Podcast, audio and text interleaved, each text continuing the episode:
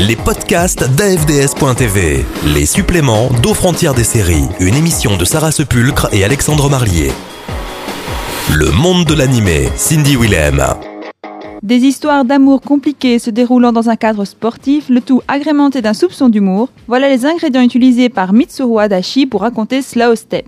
L'histoire de cet animé japonais suit les aventures de Minatsu Nakazato, une jeune fille populaire depuis qu'elle est devenue la meilleure joueuse de softball de son école. Et cela lui vaut un certain nombre de prétendants, notamment Shu, son ami de classe et membre du club de boxe du lycée, mais aussi son coach sportif qui voit en elle sa future compagne qui pourrait lui préparer de bons petits plats. Mais un événement va perturber l'existence de Minatsu. Témoin d'un accident de la route et d'élite fuite, la lycéenne veut témoigner, mais se fait rapidement rattraper et agresser par les malfrats.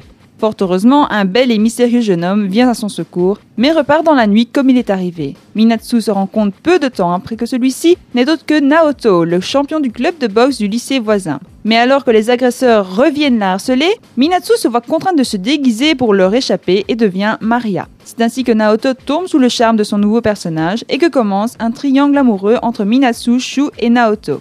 Les deux jeunes hommes rivaux sur le ring découvriront-ils l'identité cachée de Minatsu Qui de ces nombreux prétendants gagnera le cœur de la jeune héroïne? Il faudra attendre le cinquième et dernier épisode de la série pour le découvrir.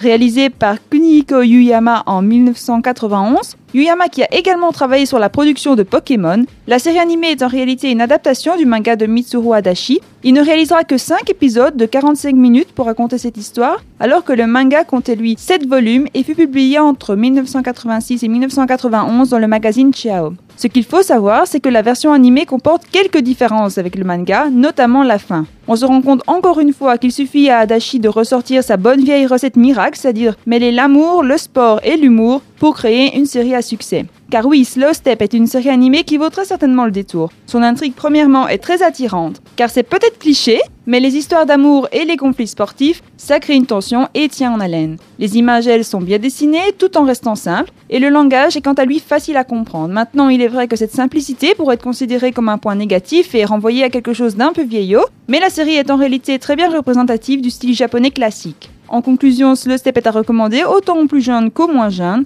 C'est une série rafraîchissante, amusante et très sympathique à regarder. Les podcasts d'AFDS.tv, aux frontières des séries.